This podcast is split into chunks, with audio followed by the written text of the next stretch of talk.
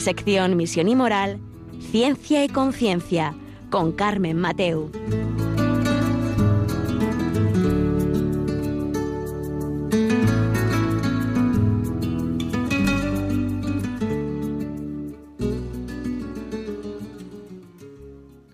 Buenas tardes, queridos oyentes. Aquí estamos con vosotros un miércoles más, un programa que hacemos desde el Observatorio de Bioética de la Universidad Católica de Valencia. Y hoy vamos a tratar, como siempre os digo, eh, la verdad es que hay veces que digo, siempre digo que es un tema de actualidad, pero es que es actual.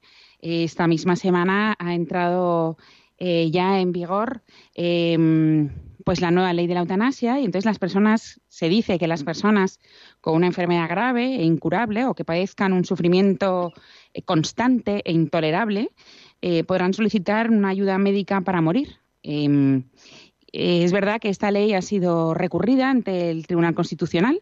Tendremos que esperar, pero bueno, ya está en marcha y lleva, pues es una ley muy controvertida y pues quedan muchos flecos, ¿no? Y pues queda el fleco de los médicos que sean objetores, queda el fleco de si nos dedicamos a los cuidados paliativos o no en este país, o queda el fleco también que esto también es una, buena alternativa, ¿no? El testamento vital, el documento de voluntades anticipadas. Entonces os queremos informar de todo lo que hay, ¿no? Para, para no seguir la corriente, para ir contra corriente siempre, ¿no? Para decir somos positivos, creemos en la vida y si nos ha tocado sufrir, pues vamos a por ello, ¿no? Y mm, bueno, hoy vamos a tener un invitado que nos va a ir explicando cada uno de los conceptos y sobre todo alternativas y, y sobre todo ponernos al día. Porque una cosa es lo que, pues bueno, todo lo que nos llega y otra cosa es ir sentando todos los conceptos. Pues ahora enseguida os paso a presentarlo y comenzamos.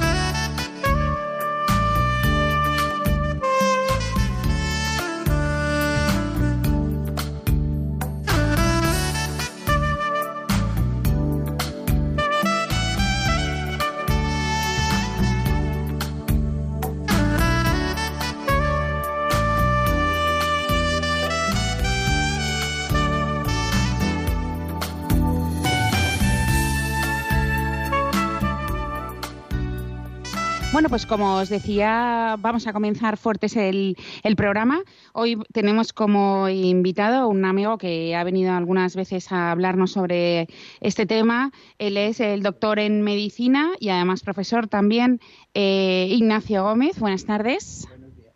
Y bueno, em, dinos, eh, yo decía en la presentación que ha echado a correr esta ley, pero que además tiene como, bueno, que está recurrida y que además tiene muchos flencos o agujeros negros que aún no están claros.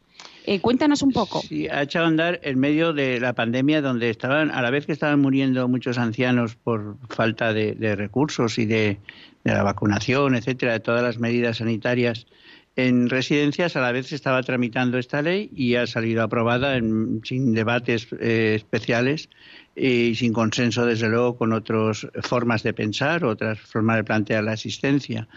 Y, es curioso eh, cómo ha salido así de sopetón y se ha aprobado. Y, es muy curioso también, si recuerdan los oyentes las imágenes del Congreso de Diputados, puestos en pie todos los grupos que habían aprobado la ley aplaudiendo que por fin habíamos conseguido que que la muerte fuera un derecho, el matar, eliminar la vida de otra persona. Es una, Suele pasar eso, ¿eh?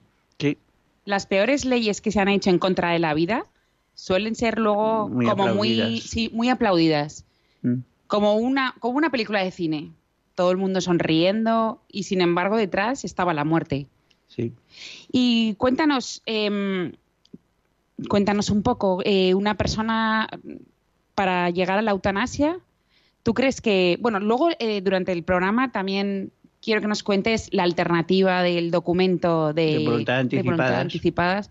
que la verdad es que la mayoría no conocemos y no sabemos qué, podemos llegar a, hacer, ¿no? Y sobre todo porque ahora la gente empieza a tener miedo de ponerse mal, contraer una enfermedad, sufrir y no sabe si le pueden quitar la vida. Claro, hay un miedo que está infundado y otro miedo que sí que está fundamentado. Y yo recuerdo hace ya años, cuando era más joven, que acompañaba a jóvenes al encuentro con el Papa, en los encuentros que hacía Juan Pablo II en, eh, y estuvimos en, una, en, unas, en un convento de monjas que, no, que era un asilo de ancianos, una residencia de ancianos que atendían a las monjas en Alemania.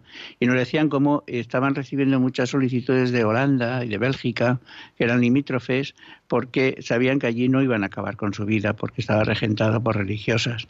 Eh, ese miedo que tenían los holandeses y los belgas realmente es el que está empezando a tener eh, gente aquí. A mí me han consultado varias personas mayores diciendo, ¿cómo tengo que hacer el, documento voluntario anticipar? ¿Dónde hay que llevarlo? ¿Qué hay que hacer?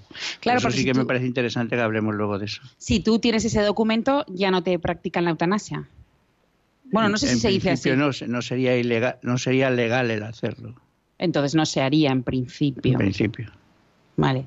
Los oyentes se pierden las miradas, pero es una lástima no tener una cámara y poder mostrárselas, porque la cara que ha puesto nuestro invitado bueno, lo que nos dice la ley, dime si es, que si no, me equivoco. por aclarar las miradas, es que con el aborto pasó exactamente igual. O sea, que en principio hay una legislación y había una legislación inicialmente mucho más restrictiva que la actual y no se cumplía. O sea, no se cumplía bajo el epígrafe de grave trastorno psiquiátrico para la salud de la madre, se realizaban el noventa y pico por ciento de los abortos. Entonces, eso no se lo cree nadie, que están las mujeres tan locas como que cuando quedan embarazadas se tiran por la ventana. Eso no se lo cree nadie. Con la eutanasia sucederá igual porque ha sucedido en Holanda, sucedido en Bélgica y está sucediendo en, Canadá y en, en Colombia, donde está aprobada la, eutanasia, y sucederá en España, porque no somos de otro planeta, claro, igual. Vivimos aquí. Eh, ¿Fuiste tú el que nos contó en este programa lo de la pendiente hacia abajo? Pendiente resbaladiza o ley del plano inclinado que se llama. Es un término que lo acuñó Elios Grecia, uno de los que empezó los temas de bioética en el Sacro Cuero en Roma. Y, es una norma física eh, que cuando dejamos una pelota en un plano inclinado, en una pendiente, irremediablemente la pelota va rodando hacia abajo y cada vez a mayor velocidad. Esto hay gente que lo niega. Yo estaba leyendo un artículo de un médicos que negaban que esto no iba a pasar en España, que había una ley que era muy sólida, muy clara y que eso no pasaría. Pero yo digo que si ha pasado en todos los demás países donde se ha legalizado la eutanasia, si ha pasado en todos los países del mundo con aprobación del aborto, que es otro, el otro atentado contra la vida eh, débil, va a pasar igual. Es que no, no tenemos ningún argumento para decir que va a pasar diferente. Y sí que tenemos muchos para decir que se va a repetir la tendencia y la forma normal de nuestra cultura de, gestionar estos artículos. se, empieza con casos muy dramáticos que, por decirlo de alguna forma, entre comillas, aclaman al cielo, de, sufrimiento terrible de la gente, muchas veces de gente que vive sola, que no tiene, no, no, no tiene unas personas eh, que, le, que, le, hacen sentir la proximidad, el cariño, el amor, etcétera. Y que eh, están, no tienen ninguna escapatoria. Es decir, si, esto, si lo que me queda de vida va a ser este sufrimiento horrible y sin sentido, que es lo importante, la clave de, de, todo este follón, eh, si, si, va a ser así, pues mejor que se acabe cuanto antes. Entonces, eh, presentan esos casos terribles de esto y, empieza así, empieza así, pero cada vez va cogiendo más velocidad y como sucede en Holanda, se están eliminando enfermos de Alzheimer, que evidentemente están demenciados y no, no son conscientes de lo que van a hacer con ellos, se están y lo deciden sus hijos, sus, familiares.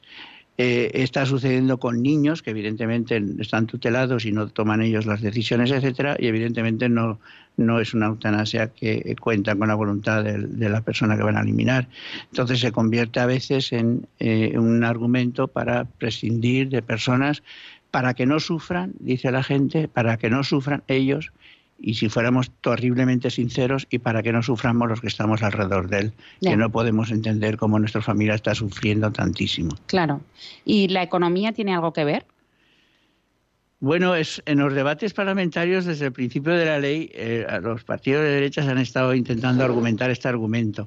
Ciertamente, la eutanasia va a contribuir a la eliminación de esas personas que tienen mayores deficiencias físicas y que están en estadios, estadios terminales de, su vida y como quiera que cada vez va a ser mayor el número de personas por el envejecimiento natural de la población en el primer mundo y va a ser también eh, mayor el número de personas por decirlo rápido, candidatas a la eutanasia, porque van a aparecer enfermedades incurables no transmisibles. Eh, las mm. enfermedades no transmisibles están aumentando, enfermedades degenerativas, tanto nerviosas, sobre todo neurológicas, como de, de, otro tipo, la dermatoidea, etcétera, etcétera. Enfermedades que hace años no, no llegaban a vivir muchos años porque se morían de, enfermedades concomitantes, de otros procesos que aparecían y acaban con la vida del paciente. Hoy día, gracias a los avances de la medicina, estas personas se mantienen durante muchos años con tratamientos, pero inexorablemente llega un momento donde la medicina no puede hacer más y entramos en esa fase que se denomina la enfermedad terminal, donde ya no tiene solución cura. Claro, no hay tratamiento curativo de ese proceso, lo que no quiere decir que no hay tratamiento paliativo que alivie el dolor de esas personas y que contribuya a que terminen su, su vida natural, a la que Dios le haya dado a cada uno a vivir en esta tierra, pero que contribuyan de una forma digna. A falta de esos cuidados paliativos, la propuesta es acabemos con el sufrido y se acaba el sufrimiento. claro. Mi pregunta que me, me la hacía anoche preparando un poco para este programa, decía, acabamos con eh, la eutanasia es necesaria para acabar con el sufrimiento inexorable, insufrible, inaguantable de muchas personas y la respuesta que ha dado la sociedad española es sí, es, es necesaria para eso. Y entonces yo me pregunto, ¿y por qué no acabamos también con el sufrimiento inexorable, inaguantable, terrible e inevitable que va a acabar con la vida de millones de personas que van a morir de hambre en los próximos días, que van a morir de invasiones en sus poblados por, por otros equipos guerrilleros? ¿Por qué no acabamos con tanto sufrimiento que hay en el mundo inexorable? Eliminamos a todas las personas que estén sufriendo y así acabamos con el sufrimiento. Es una propuesta. Los creyentes tienen otra propuesta. Pero a lo mejor no son tan escuchados. No. Pero eh, yo una, una, matización y luego una pregunta que me ha salido conforme ibas hablando. Una matización es que al final la sociedad no lo está pidiendo. Son cuatro que están ahí donde están, ¿no? en el Parlamento. ¿Tú crees que es la sociedad la que pide la eutanasia? En el, ¿O vivo en un gueto? En el 98-99 se hizo una encuesta por el CIS, que no estaba Tezanos entonces en, el, en la dirección del... Y eh, las personas no aceptaban la eutanasia como solución. Eh, posteriormente, a partir de esa fecha, los partidos de izquierdas, Izquierda Unida primero, después eh, el propio PSOE, etcétera, han ido haciendo propuestas de, eutanasia, declaraciones. Eh, Rubalcaba, que en paz descanse, eh, que falleció hace poco, lo propuso cuando él iba de candidato al presidente de gobierno que inexorablemente sacaría la eutanasia así así, porque era una necesidad. Bernard Soria, que fue médico, que fue el ministro, de Sanidad también dijo que, bueno, como hubo un adelanto legislativo por los entonces, eh, no pudo sacar la ley, pero la tenía ya en la mano y él proponía que fueran unos comités formados por no solo por abogados y por médicos, sino por amas de casa, periodistas, en fin, comités populares que fueran los que decidieran cada caso si era eh, eh, se aceptaba la propuesta de eutanasia o no. Eh, a lo largo de, de, los últimos 20 años, o 15 años mejor, de los últimos 15 años, diversas propuestas legislativas o proposiciones no de ley, etcétera, que se han planteado de varias maneras, no han sido aceptadas por diversas cuestiones concretas. Pero entonces las comunidades autónomas empezaron a legislar leyes de muerte digna, parecidas, etcétera, porque eh, no, no, sabían cómo comerse. Eh, ¿Qué hacemos con ese número cada vez más creciente de personas que llegan a estadios o estadios de eh, su salud donde es inexorable la muerte en el plazo de seis, siete meses, cinco meses y no podemos curarles? ¿Qué hacemos con estas personas? Y que evidentemente cuando se le plantea la muerte a una persona se han acabado todas las bromas. O sea, la alienación en la que vivimos en la cultura occidental se termina en cuanto en cuanto aparece la realidad de la, de la muerte. Todo decimos, es que he visto las orejas al lobo. Estamos hablando de no ver las orejas al lobo, de ver los dientes y las amígdalas del lobo. Y entonces las personas se plantean su existencia y muchas veces encuentran que su existencia está vacía, no tiene sentido. Entonces, ¿para qué vivir sin sentido? Y sobre todo, ¿para qué sufrir sin sentido, que es el núcleo y la raíz de todo este problema? y la sociedad no, le, no es capaz, o el poder o la administración no es capaz de darle el sentido a esas vidas. El sentido a la vida humana lo da la trascendencia. O sea, si todo se termina aquí, eh, aunque estamos en ciencia y conciencia, eh, yo creo que no pasa nada por citar a San Pablo. Dice eh, San Pablo que si solo para esta vida tenemos puesta nuestra esperanza en Dios, somos los más desgraciados de todos los hombres de la tierra. Comamos y bebamos que mañana moriremos. la trascendencia es lo que definitivamente lo que los, filósofos a lo largo de la historia de la humanidad, ya antes de Jesucristo, y por lo tanto no eran cristianos, eh, ya decían que lo que le da sentido a, la vida humana es su trascendencia, su permanencia en el futuro, que en la antigüedad más antigua, más arcaica, si quieres, se reflejaba en, los hijos que mantienen los genes de los padres, entonces no se llamaban genes evidentemente, etcétera, pero que de alguna forma es una forma de perpetuarse en, la existencia, ¿no? Eh, cuando a un hombre tú le cierras la trascendencia, como ha hecho la sociedad actual, que nos ha puesto un techo de hormigón y ha dicho no hay nada después del techo lo que hay, lo que ves. Y no hay nada más. Así que disfruta, come, bebe y banquetea y pásatelo bien. Que no hay otra cosa. Disfrutar. Se llama sociedad del bienestar, lo que tenemos. Bienestar significa disfrutar. Es, es un concepto hedonista propio de una concepción utilitarista de la vida que tiene sus límites, tiene muchos límites, porque olvida una parte del, del ser humano que es una dimensión que se nos olvida en nuestra existencia. Mira, eh, aunque sea un paréntesis, es curioso cómo el documento de, atención al enfermo terminal de la Comunidad Valenciana mm. sí recoge la asistencia espiritual y específicamente define lo que es la asistencia espiritual al enfermo como dimensión de la persona. Alguna autonomía también lo ha recogido, pero la mayoría no. ¿eh? Pero aquí me llamó la atención mucho ver cómo lo recogía, porque efectivamente las dimensiones del ser humano, aparte de la física, psíquica y social, que obviamente están reconocidas, existe una cuarta dimensión, que es esa dimensión, espiritual, que si no la eh, eh, encuadramos en, el origen de la, en la existencia humana, la, vida muchas veces no tiene sentido. Hay personas que están bien de salud, mentalmente no tienen ningún problema y gozan de una situación acomodada socio, social, de, amigos, de dinero, etcétera, etcétera, de trabajo, etcétera. Y sin embargo están frustrados. Si analizáramos los casos de suicidio que se dan sobre todo en el colectivo en España es, es, muy interesante la cantidad de, suicidios que, sucede, que, se producen. El, en el colectivo de 50 a 55 años y el colectivo de 30 a 40 es donde se producen la mayoría de, de suicidios. Y y, y no, no es gente que está enferma y que se quiere morir, efectivamente, es gente que, llega un momento que no tiene sentido. Los sufrimientos de la vida, y no estamos hablando de enfermedades terminales, los sufrimientos de la vida, de desaires amorosos, de, de, separaciones. Acabamos de ver la tragedia de lo que ha pasado en, en, con los chicos estos de Canarias, el, marido de los mm. ahogados, etcétera. O sea, todas las tragedias que estamos viendo es gente que no tiene ningún sentido su vida, no tiene ningún sentido, ni su vida ni sufrimiento, y la única forma que sabe es sacar acabar con, con esto. Por eso, eh, eh, si nos olvidamos de esa dimensión, luego no encontramos respuesta al sufrimiento. Y si el sufrimiento no tiene ningún sentido, ¿por qué tengo que sufrir? ¿Alguien me puede explicar a mí por qué yo tengo que sufrir? Ya. ningún sufrimiento. Si puedo, lo evito. Lo evito con la ley. Si no puedo con la ley, me salto a la ley. Y si no, haciendo lo que sea. Y si no, como decía aquel político, si no hay una ley que lo permita, pues la sacaremos nosotros, que es lo que ha pasado con la ley de eutanasia. Claro, pero todo esto eh, tiene que haber alternativas. No puede ser simplemente esto y sí que hay alternativas, ¿no? Pero no les prestamos atención. Claro. Es que hay una cuestión que eh, esto ya es un pensamiento mío, no, es la hipocresía que está viviendo la sociedad. Hipocresía, o también llamada fariseísmo, es aparentar una cosa y luego hacer otra. Y está puesto muy de moda que una cosa es lo que pensamos, otra lo que decimos y otra lo que hacemos. Ese, esa, esa eh, hipocresía es como un huevo de Pascua. Por fuera es bellísimo. La sociedad actual es verdad. Estamos en la mejor época de la humanidad, a lo largo de toda la historia de la existencia humana en la Tierra.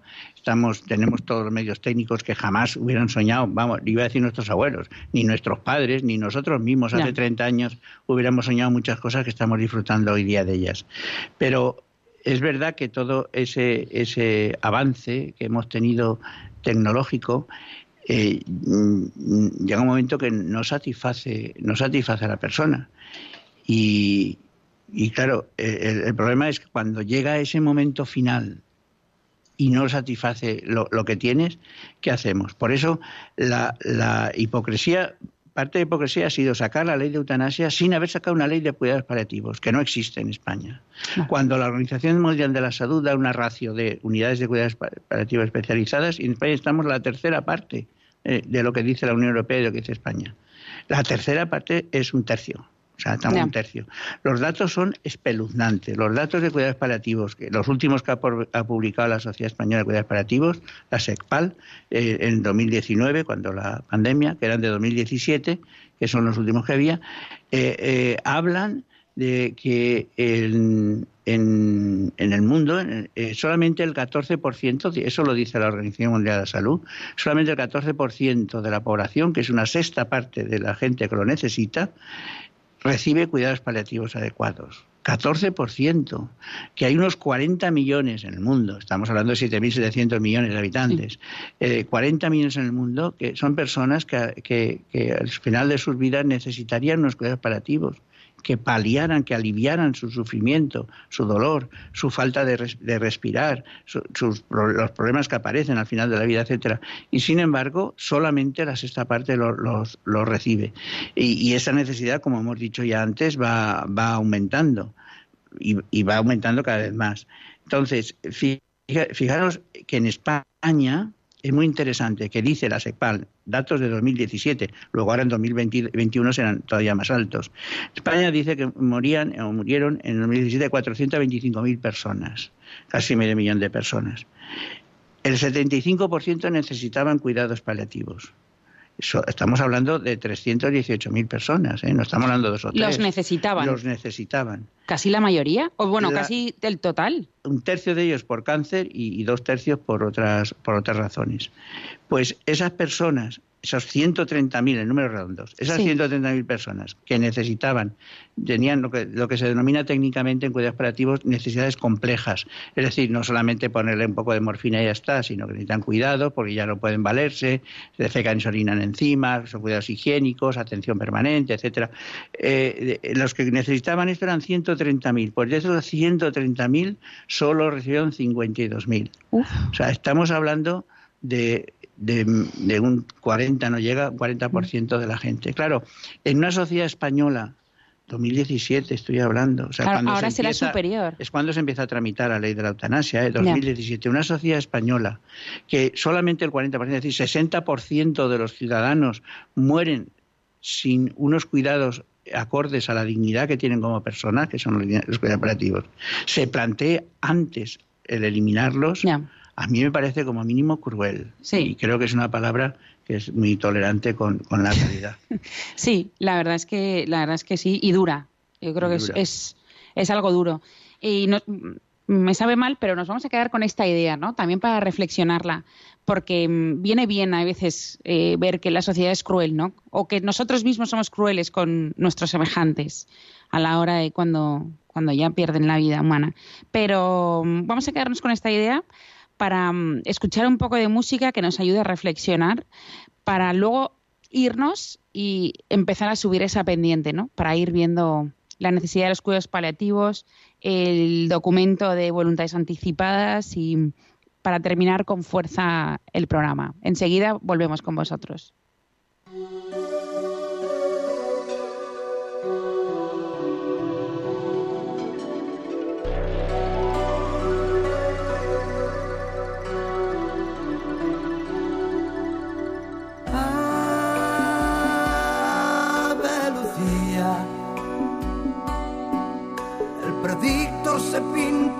En tu cuarto de baño. Ave Lucía. Y te dice que vas a ser madre a finales de mayo. Tu novio de noche secreta se ha vuelto enemigo. Hace unos días vaya ironía.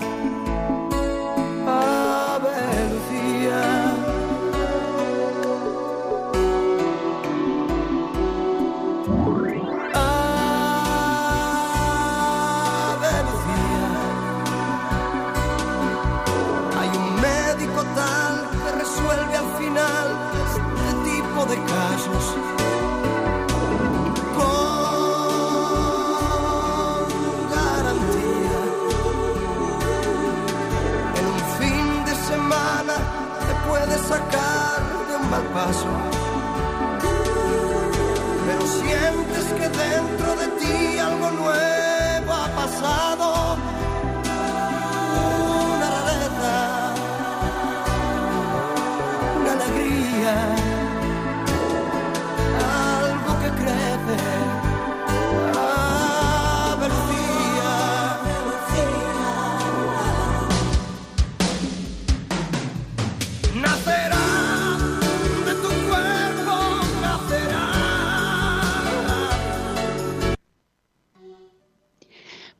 Ya estamos de vuelta con vosotros en Ciencia y Conciencia, que nos hemos quedado en un momento duro, un momento cruel, que nos, nos decía nuestro invitado hablando de la eutanasia. Hoy estamos con el doctor en medicina Ignacio Gómez y nos estaba explicando y ha llegado un momento en el que veíamos que somos duros, crueles, ¿no? Con nuestros semejantes y lo que nos ha dado a nosotros en esta mesa por pensar es en el tema también del sufrimiento, porque el sufrimiento es individual y cada uno tiene una escala de sufrimiento. Lo que a mí me duele, al de al lado no le duele. O le duele tanto que, pues, no lo sé si decirlo así, pero quiere quitarse la vida, ¿no? Entonces, claro, hemos llegado a un momento en el que, el que es todo demasiado individualizado. ¿No te parece, Nacho?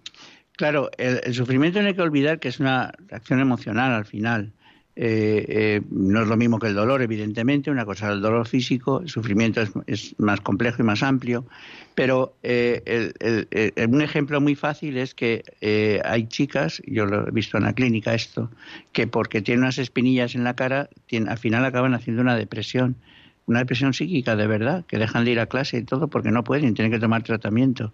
Sin embargo, si le contamos esto de que una persona, porque tiene unas espinillas en la cara en cierta edad de la pubertad, etcétera, eh, ha tenido una depresión, se lo contamos a una chica de, de Asia, de la India, o de África, o de Sudamérica, eh, lo menos que hará es una carcajada, lo menos.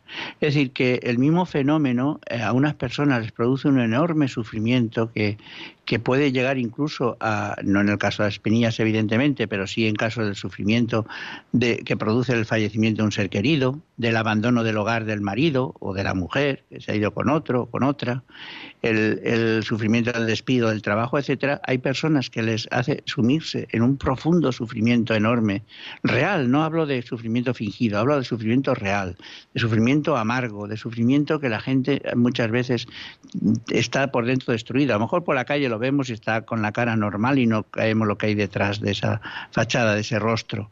Porque no siempre la cara es el espejo del alma. A veces el alma está rota y la cara hemos aprendido todos a fingir, porque si no la gente, la sociedad no nos acepta. Tenemos que poner una cara, la que toca, por Mm. la educación, etcétera. Entonces, ese sufrimiento profundo que tiene la gente, cada uno lo percibe y lo vive de una manera ante un mismo hecho. Por eso, cuando a una persona se le, eh, eso lo vemos en la clínica, cuando a una persona se le da la triste noticia de que tiene un cáncer que está ya no está en fase de, eh, de curación, sino que está en fase ya de, de tratamiento de mantenimiento que vamos a hacerle, pero no se puede extirpar porque está eh, metastatizado, hay, eh, etcétera. Cuando llegamos a, esos estadios, hay personas que lo aceptan de una manera y, y personas que lo aceptan de otra. Una eh, experta en psiquiatría que se llama Elizabeth Kubler-Rose describió unas fases ante la aparición de- del sufrimiento que produce el final de la asistencia terrenal de la gente y describió unas fases que, eh, dichas así un poco para entenderlo rápido, primero una fase de negación, diciendo esto a mí no me puede pasar, se han equivocado de diagnóstico, seguro que se han equivocado la historia clínica, etcétera, etcétera. Después viene una fase de negociación de si me curo, iré en los que son más religiosos, pues iré andando a Lourdes, o iré andando a la Fátima, o haré no sé qué, o daré no sé cuánto dinero, no sé cuánto. Los que no son religiosos ponen otras otras eh, otras compensaciones.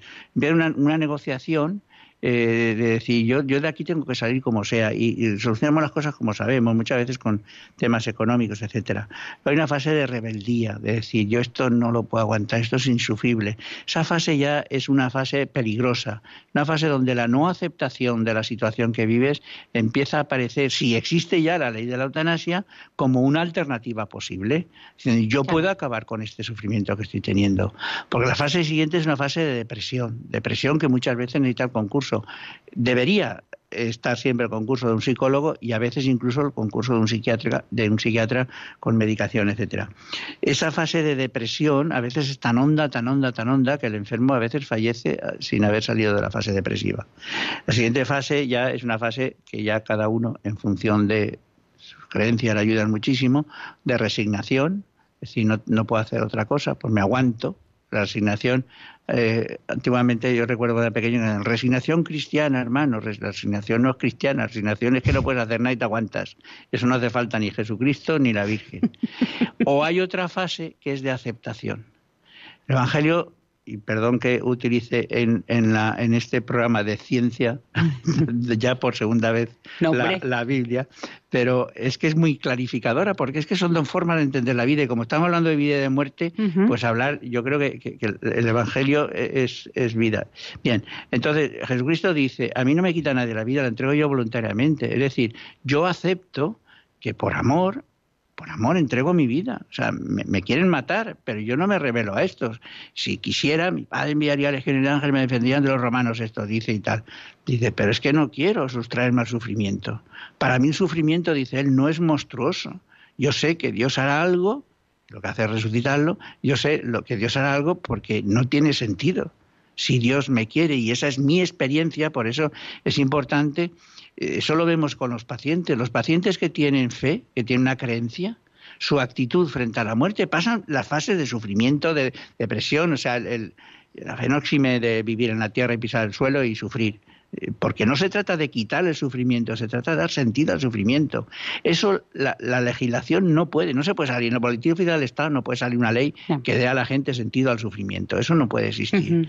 Eh, eso implica una serie de valores, de consideración sobre la vida, de planteamientos existenciales muy profundos, que son los que llevan los que llevan a, aceptar estas etapas de la vida y aceptar ese sufrimiento con la gallardía, si se puede decir esta palabra, que acepta a Jesucristo, que se presenta, eh, sabe que vienen a por él y, se deja coger por la policía y detenerlo y torturarlo y matarlo.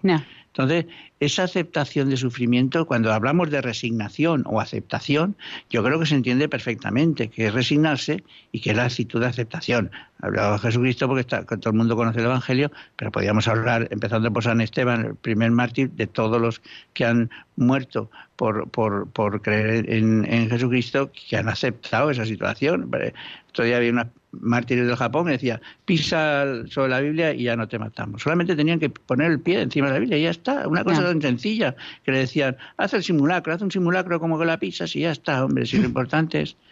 Y sin embargo no lo hacían. Es decir, que hay dos actitudes frente a la muerte, que es considerarla un tránsito hacia otra forma de vida que nuestra razón no entiende, ni comprende, ni dominamos, ni controlamos, y hay otra forma de decir no existe nada. O sea, la muerte es el final y, se ha acabado todo. Entonces, cuanto antes se acabe el sufrimiento, pues mejor. Ese es el fondo de la cuestión. Lo demás son las ramas del árbol, estos son las raíces. Lo demás son ramas del árbol que intentamos mitigar esto, adornarlo, justificarlo, eh, tocar las emociones de la gente. Hay derecho que sufra así. Cuando, cuando ves una persona rabiendo dolor, dice, ¿hay derecho que sufra así? No, pon una morfina y se le va el dolor. No hay derecho. Pero hazle cuidados paliativos. Claro. No, no, no, no le puedo no lo mates. te voy a ayudar. Voy a estar a tu lado. Empezando por los médicos, que tenemos a veces mucha culpa de todo esto. A veces también porque no hemos sido formados. Un dato. Nosotros hicimos una encuesta en el instituto, en todas las universidades españolas, y los conocimientos, las clases que daban de bioética, digamos así, eh, no pasaban. En, la que más tenía era la nuestra y otra que tenía seis créditos. Las demás, tres créditos. Eh, en, números de horas lectivas, un crédito son diez horas presenciales. Es decir, en 30 horas la mayoría de facultades despachaban todos los asuntos del aborto, de la esterilización, de la fertilización in vitro, del consentimiento formado, etcétera, etcétera, etcétera, y de la eutanasia, de la atención de del estado vegetativo persistente, etcétera. Todas las cuestiones que trataban bioética lo despachaban en 30 horas eh, presenciales. Evidentemente, eso ahora, porque si nos vamos a mi generación, la palabra bioética no estaba ni inventada y nosotros no damos nada. O sea, en medicina legal damos ahí un poquito de, toxicología y tal, y eso es todo lo que dábamos, y de cuatro cosas de legislación sanitaria, y eso todo lo que dábamos referente al tema.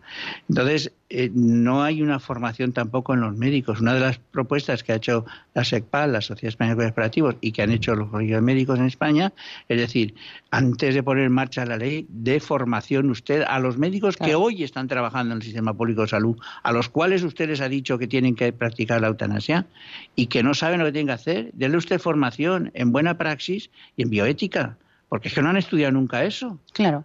Eh, serán muy buenos médicos y lo hacen con buena voluntad muchos, pero es que no saben lo que hacer. Hace unos años me decía un compañero de un tío suyo que había fallecido, es que no hay derecho, tenían que aprobar la eutanasia porque mi tío ha muerto rabiando. Y yo le dije, ¿y por qué no le habéis hecho cuidados paliativos? Y dice, ¿y eso qué es? O sea, la única alternativa era encarnizamiento terapéutico y dejarlo morir como un perro, o la eutanasia, no hay término medio.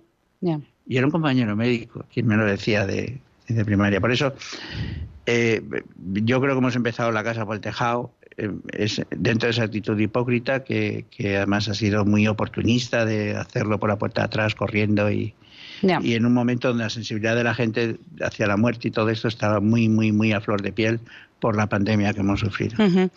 Bueno, eh, quería dejarme más hacia el final, pero te lo voy a sacar ya el tema, porque si luego abrimos micrófonos para que las personas nos puedan llamar también, te puedan hacer preguntas, que supongo que, lo harán.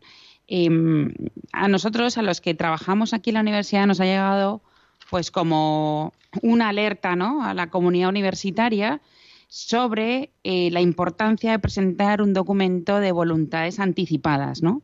o también llamado testamento vital que pues nos dicen que es de vital importancia la firma, su registro, para evitar el atropello a la dignidad y a la libertad de la persona incapacitada que trae pues la, ley de la eutanasia y para ayudar a humanizar el proceso de la muerte, ¿no? Con una asistencia humana, material y espiritual, ¿no?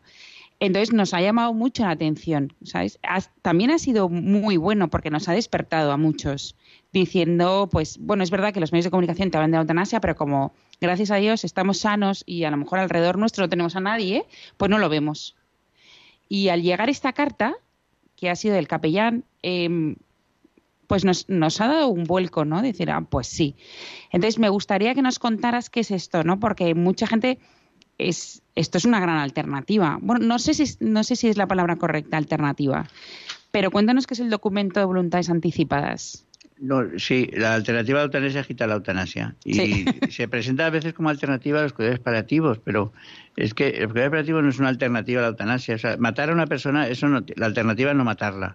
Hay una ley básica en el ser humano que es no matarás. Y eso es una ley básica eh, que está escrita en los diez mandamientos pero ya antes ya existía. Todo el mundo sabe que no hay que matar al vecino que tienes delante aunque te caiga mal aunque te moleste aunque sea un vecino quisquilloso y puñetero. No hay que matarlo no no es la forma de solucionar las cosas. Y si sufre tampoco hay que matarlo hay que ayudarle.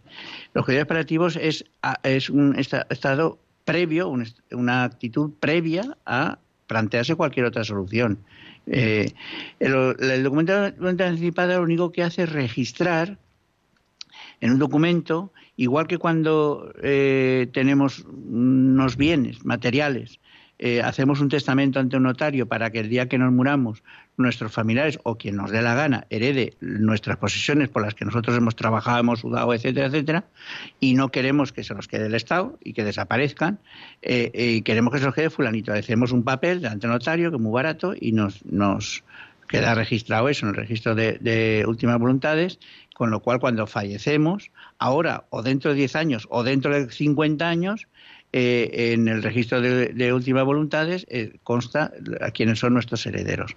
Pues igual que hacemos eso con nuestros bienes materiales, hacemos esto con nuestra vida. Decimos, cuando estamos sanos, cuando estamos bien, cuando estamos conscientes, cuando no estamos sometidos a la presión que supone que te acaban de decir que tienes un cáncer, que en ese momento eh, Santa Teresa decía, en tiempos de tribulación no hacer mudanzas. en, el peor momento para tomar esas decisiones es cuando uno se está muriendo, como el peor momento para hacer un testamento de tus bienes es cuando estás agonizando, ese no es el momento. De hecho, los notarios se resisten a hacer testamentos en esos momentos, porque el individuo no es libre Y estamos hablando que el, de voluntades anticipadas o testamento vital es un ejercicio de la libertad. Es decir, puede llegar un momento que yo, porque tengo un accidente, estoy inconsciente, o porque eh, eh, tengo una enfermedad generativa, llega un momento que he perdido eh, el razonamiento y no, sé, no sé expresar mi voluntad ni sé nada. Eh, yo no voy a poder tomar decisiones sobre cuestiones que son fundamentales en mi vida según mi fe, según mi creencia, según mi forma de pensar y según a mí me da la gana, si se me permite la expresión. Entonces, ¿cómo se puede hacer esto? Eh, la ley prevé que se puede hacer de dos maneras que es lo que hacías tu referencia que nos han mandado el documento. Esto, el documento este existe ya hace muchos años. Lo que pasa es que no hace nadie. En un estudio que hicimos hace seis, siete años, seis o siete años, eh, solamente un 5% de las personas mayores de 60 años, o sea, estamos hablando de candidatos a necesitar el DVA, eh, solamente un 5% había hecho el testamento vital. De mayores de 60 años, si lo traspolamos a la, a la población general, el, porcentaje es ridículo. Pero es que nos podemos morir después de los 60 o a los 50 o a los 40 y, los accidentes van a esto. Bien, entonces, eh, el documento de voluntad debería tener todo el mundo, porque no es más que la expresión de mi voluntad, de lo que quiero que hagan conmigo cuando llegue un momento que yo no pueda tomar decisiones. Si puedo tomar decisiones, mi decisión consciente en cualquier momento anula cualquier papel que haya, cualquier documento. Pero si eh, pasa eso, entonces muchas veces los médicos se encuentran diciendo, ¿y qué hacemos? ¿Qué hacemos con esta persona? Y la propia familia a veces dice, ¿qué hacemos? Eh, que se muera en el hospital, que se muera en casa, que luego que la incineramos, la enterramos, no, no, no, no, lo sabemos. Nunca hemos hablado con de esto con, con una persona porque hay un tabú frente a la muerte, precisamente por lo que decíamos antes, la raíz del sufrimiento. Antes el tabú era el sexo. Cuando éramos nosotros pequeños, hablar de sexo era de mala educación en público. Hoy día se habla de sexo en todo momento, en todas las películas, en todos los sitios. Sin embargo, entonces la muerte se lo entendía como una cosa normal. Yo recuerdo de pequeño ir al velatorio que hacían entonces en las casas de las personas que habían fallecido del pueblo, que eran amigos de mi abuelo, lo que fuera. Entonces y era un niño y no pasaba nada, ni me asustaba de ver un cadáver en un, ataúd, ni, ni nada. y luego la acompañaba a todo el pueblo al, cementerio y tal. Bueno, eh, hoy día es, es, tabú hablar de la muerte y tal. Dice, es que nos podemos morir. No digas eso. A veces yo hago la broma de decir, hasta el viernes digo, hasta el lunes. Y yo digo, si vivimos. Digo, ¿cómo que si vivimos? Digo, hombre, podemos tener un accidente. No, hombre, ni eso ni lo nombres. Digo, hombre, pero si todos los fines de semana hay accidente de tráfico y, y todos los fines de semana se mueren no sé cuántas personas, un día nos puede tocar a nosotros. Eso es que no sé por qué dices eso. Ni lo nombres. No, nosotros no nos puede pasar eso. Ah, a nosotros no nos puede pasar. Ah, bueno, yo creía que sí. Mm. Entonces, lo digo porque no nos, esto es de mal gusto el, nombrarlo. Y claro, cuando llega el momento nos encontramos así. Entonces, ¿qué se hace el documento? Se puede ir a un notario y decirle al notario yo quiero hacer un documento anticipado, un testamento vital, el notario lo registra, nos cobra una cantidad que, no, que es muy pequeña de todas formas. Y ya el notario se encarga de tramitarlo todo eh, en los organismos oficiales. O lo podemos hacer gratuitamente mediante un documento que las autonomías, aquí el como es un tema sanitario y en España están transferidas la sanidad a las autonomías, pues cada autonomía, cada maestrico tiene su librico, cada autonomía tiene su propio documento y alguna no tiene ninguno. Eh, en la Comunidad Valenciana sí tenemos uno, Madrid tiene, Cataluña tiene, bueno, muchas autonomías tienen. Es cuestión de buscar en la página de sanidad de cada autonomía de los oyentes el, eh, documento que tiene. Hoy día con Google se puede buscar fácil.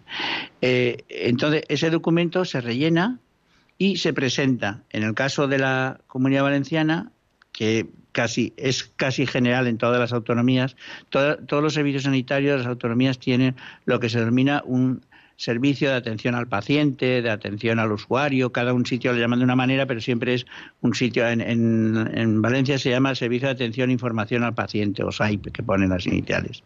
Entonces, eso todos los hospitales públicos hay un servicio de atención al paciente. No para hacer documento de anticipada solo, sino para quejarte de que te han atendido mal, de poner una reclamación, de lo que sea. En ese sitio es donde eh, recogen estos documentos de voluntades anticipadas. O también en los centros de especialidades que están dependiendo del hospital. O sea, los especialistas unos días pasan consulta en los centros de especialidades y otros días en el propio hospital. Pues, son los mismos y ahí también suele haber un centro de atención al paciente. Se puede presentar también en la Dirección Territorial de Sanidad de la ciudad donde vivan, de la capital de la provincia donde viva cada uno. En Valencia está en la calle Fernando Católico, que es la, Delegación Territorial de Sanidad, o en la propia Consejería de Sanidad de la autonomía donde vivan. Pero eso a veces pilla un poco más lejos. Y es más rollo encontrar el sitio donde hay que dejarlo. Pero los centros de atención al paciente creo que es muy sencillo y eh, por la vía que vaya, tanto por el notario como por, por, la vía gratuita, digamos, en los centros oficiales, este documento va a quedar registrado informáticamente y queda a la vista de todas las unidades de cuidados intensivos de todos los hospitales públicos de. España y de muchos hospitales privados también, de algunos hospitales privados. De forma que cuando ingresa un paciente, si tiene documentos de anticipadas, el médico que la atiende está viendo qué es lo que quiere ese señor. Si quiere que le ceden o que no le ceden. Si quiere que lo saquen de la UCI cuando vean que no pueden hacer nada o quiere que lo intuben y que intenten hacer todo lo que puedan o no, hasta donde quiere. Todo eso se puede expresar. El documento es libre mientras no pongamos nada que vaya contra la ley, digamos, que el médico me mate nada más entrar, pues eso no lo acepta, lógicamente. Pero mientras no pongamos cosas que vayan contra la ley, el documento es muy amplio para poder poner todo lo, lo que queramos. Y son los médicos de atención primaria, los médicos llamados de familia, que son los que conocen al paciente, cuando está sano, siempre hablo, ¿eh? ¿eh? consciente, etcétera, etcétera, con quienes se podían debatir todos estos temas y, y, que nos explicaran un poco cómo redactar esto. Médicos de familia dicen, no tenemos tiempo para atender a la gente, ahora nos vas a meter encima los papelitos. Pues no y, estamos siempre en los bucles que formamos. Pero bueno, yo sugeriría a la gente que se, si me perdonáis la expresión, que se busque cada uno la vida, pero que busque una persona de confianza y que entienda un poco de esto y que le asesore a reinar. Y yo sí que diría a la gente, recomendaría encarecidamente que viendo el cariz que van tomando las cosas, que lo hagamos, lo depositamos y si nunca nos hace falta, pues alegría para el pues, cuerpo. Y como no se ha costado nada tampoco, pues lo hacemos, pues está ahí depositado y lo podemos cambiar cuantas veces queramos. Es como un testamento de un notario, podemos cambiar cuantas veces queramos. Hay que si vamos al sitio este porque hay que ir con dos testigos. El notario no, porque el notario da fe, pero, pero el, documento, sí, eso hay que ir con dos testigos que pueden ser. El documento está todo explicado además y no tiene ninguna pega. Voy a, voy a darles el teléfono de, para que nos puedan llamar, porque a lo mejor esto ha suscitado algunas cuestiones. El teléfono es el 91 005 9419, se lo recuerdo, 91 005 9419 y aprovechamos, hacemos una breve, breve, breve pausa para escuchar un poco de música y, vamos ya a la última parte del, del programa y con el doctor Ignacio Gómez y que nos está ahora, pues la verdad es que ahora prestando muchísima atención con el documento de voluntades anticipadas. Y ahora enseguida estamos con vosotros.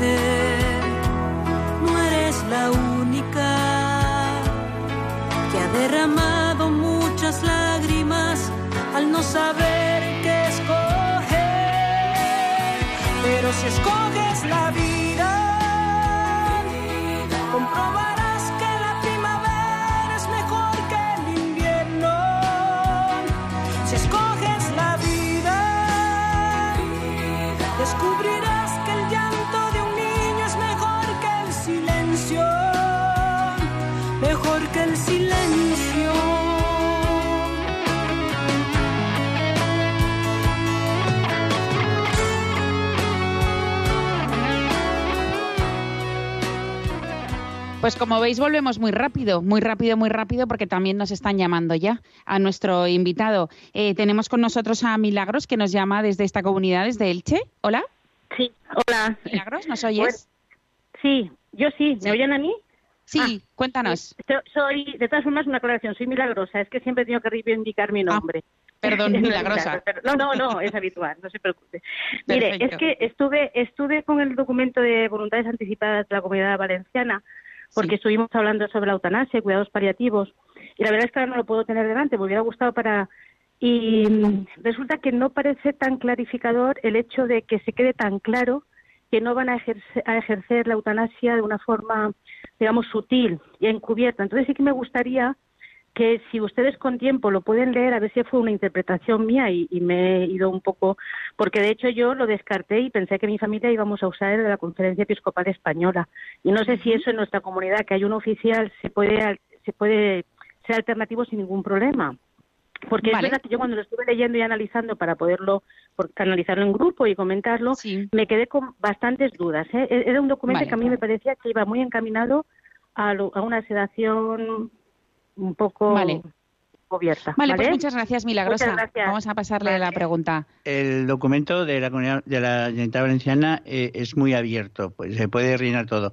Eh, lo que dice usted de una eutanasia encubierta, mire, si yo le pego a usted un tiro, eso no puede estar recogido en ningún documento. O sea, es un acto ilícito el que estoy haciendo yo y eso evidentemente eh, en un documento no se puede poner que no se debe matar pegándole un tiro a una persona, como no pueden poner situaciones ilícitas. Pero el documento no, no favorece para nada eso. Eh, yo de todas formas le sugiero que eh, la página del arzobispado de, de Valencia eh, archivalencia.org, exacto, mm. archivalencia.org, si no pone usted Arzobispado de Valencia, han prometido, y digo han prometido porque lo prometieron hace tres días y todavía no lo han sacado, eh, el documento de anticipada de la Comunidad Valenciana con la adaptación del documento de la Conferencia Episcopal Española. Es decir, digamos de alguna manera relleno con los consejos o las formas de de expresión del documento de la Conferencia Episcopal Española que está redactado así un poco pues para luego utilizarlo para rellenar otras cosas porque así como está en los registros de la Consellería no los aceptan, no lo aceptan así. Tiene que presentar usted el documento eh, oficial. Y, pero ya le digo, eh, él ha prometido el arzobispado, yo creo que aparecerá, si no está, hoy no me he fijado si está, pero anoche no estaba. Pero yo creo que en los próximos días aparecerá. Ya relleno, a falta de poner los nombres, identificados, etcétera, los testigos, todo eso, pero esas partes que a usted le preocupan más lo va a tener resuelto ahí. Pues muchas gracias por, por habernos llamado y mm, bueno, nos quedan unos minutos. Eh, mira, nos, nos acaban de llamar también ahora desde Gran Canarias, Candelaria. Hola. Bueno, buenos días. Buenos días. Hola, buenos días. Quería comentar esto al doctor que mi marido y yo pertenecemos a la mutualidad del Estado, o sea, pues a través de Mufase, pues varios, a, varias clínicas solemos ir. Eh, entonces, eh, como no es la seguridad social donde siempre vamos, pues esto quería comentarle que si en cualquier clínica mm, podemos ir a, al, a lo del paciente, mm, a la ayuda del paciente en la administración y allí comentar que queremos hacer en esa clínica el, el testamento vital y después esa clínica en cualquier lugar donde vayamos Em, em, por el historial del paciente con su DNI aparece el testamento vital. Se lo quería preguntar al doctor. Pues muchas gracias, Candelaria. Y le vamos a decir a nuestro doctor preferido eh, que sea breve. Mire, eh, eh, una cosa es la asistencia sanitaria, que ustedes la tienen cubiertas con entidades privadas por ser de Muface, y otra cosa es que ustedes, como ciudadanos españoles, tienen el derecho a la asistencia pública, que en su caso está transferida la, la realización concreta de esa asistencia sanitaria, pero no así todo el resto de normativa sanitaria. Es decir, usted puede ir a cualquier hospital público de Canarias, de donde viva usted, a cualquier hospital público y allí en el centro de atención al paciente puede usted presentar este documento de voluntades anticipadas como ciudadana española que es, ¿eh? y su esposo lo mismo. Mm, en los hospitales privados no se lo aceptarán y por supuesto hay algunos hospitales privados que sí tienen acceso a la red eh, pública y pueden leer el documento y otros no, pero es tan sencillo como si su esposo o usted tuviera necesidad de utilizarlo y en ese hospital no tienen acceso, usted presenta el documento, una copia del documento y ya está, es como un testamento, no tiene ninguna pega. Bueno, pues nos queda un minuto, Nacho. Eh, em, cuéntanos una idea que tú quieras. Hemos estado hablando de que los cuidados paliativos había que, que em, pues no sabemos cómo potenciarlo. ¿Qué podemos hacer? Que es una vergüenza que en el estado del bienestar no haya previsto esto. El libro de Coelet, del Eclesiastés, de la Biblia, dice: hay un tiempo eh, para cada cosa y cada cosa tiene su momento bajo el sol. Hay un tiempo de curar y el tiempo, eh, hay un tiempo donde las enfermedades, el avance de la medicina puede curarlas. Y hay un tiempo de paliar, hay un tiempo de aliviar, porque ya no sabemos curar, no da para más la medicina. Ese tiempo de aliviar es el enfermo terminal.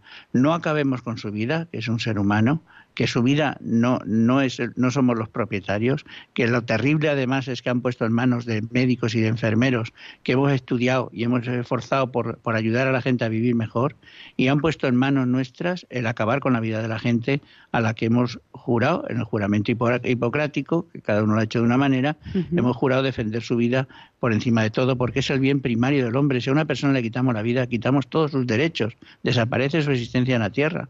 Le hemos privado de cualquier derecho que tenga. No hagamos eso, paliemos.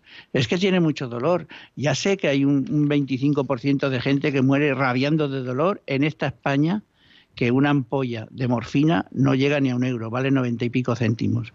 No hay derecho a que una persona muera rabiando de dolor, no hay derecho a que muera, eh, eh, eh, como está ahora de moda, que la gente se muera por deshidratación. Le suprimimos todos los líquidos, incluso los goteros, y al final se deshidrata y se muere los tres o cuatro días. No hay derecho. Tratar así a un ser humano no hay derecho. Y eso sí que es un derecho inalienable de las personas que por lo visto defienden poco. El Papa Juan Pablo II decía en la Evangelium Vitae que estamos ante una cultura de muerte, decía él, cultura de muerte, que empezó con el aborto y sigue con la eutanasia y acabará eliminando a todos los que no valgan, a todos los que son lo que, los que no sean útiles. Lo que dice Francisco, las periferias de la sociedad, que al final es lo mismo. Pues muchas gracias, eh, doctor Gómez por estar con nosotros de nuevo y habernos. Eh, yo creo que nos has abierto un poco de luz, ¿no? Con el final de nuestra vida. Y a ver si empezamos a tomar conciencia también y que no lo tratemos como tampoco tabú, o sea, que lo podamos hablar tranquilamente con nuestros familiares o con quien tengamos cerca. Muchísimas gracias. Gracias también. Gracias a vosotros. Gracias también a Fernando y a Ángelo, que hacen posible que pues cada 15 días estemos con con todos vosotros. Y no me olvido, no me olvido, aquí también son bienvenidas las personas que hoy tenemos a un sacerdote del Congo belga, M, creo que se llama, que ha estado con nosotros en, el programa y, por supuesto que aquí cabemos muchos en Radio María, que es vuestra casa, la, la radio de la Virgen. Muchas gracias a todos por estar ahí y en 15 días volvemos a estar juntos.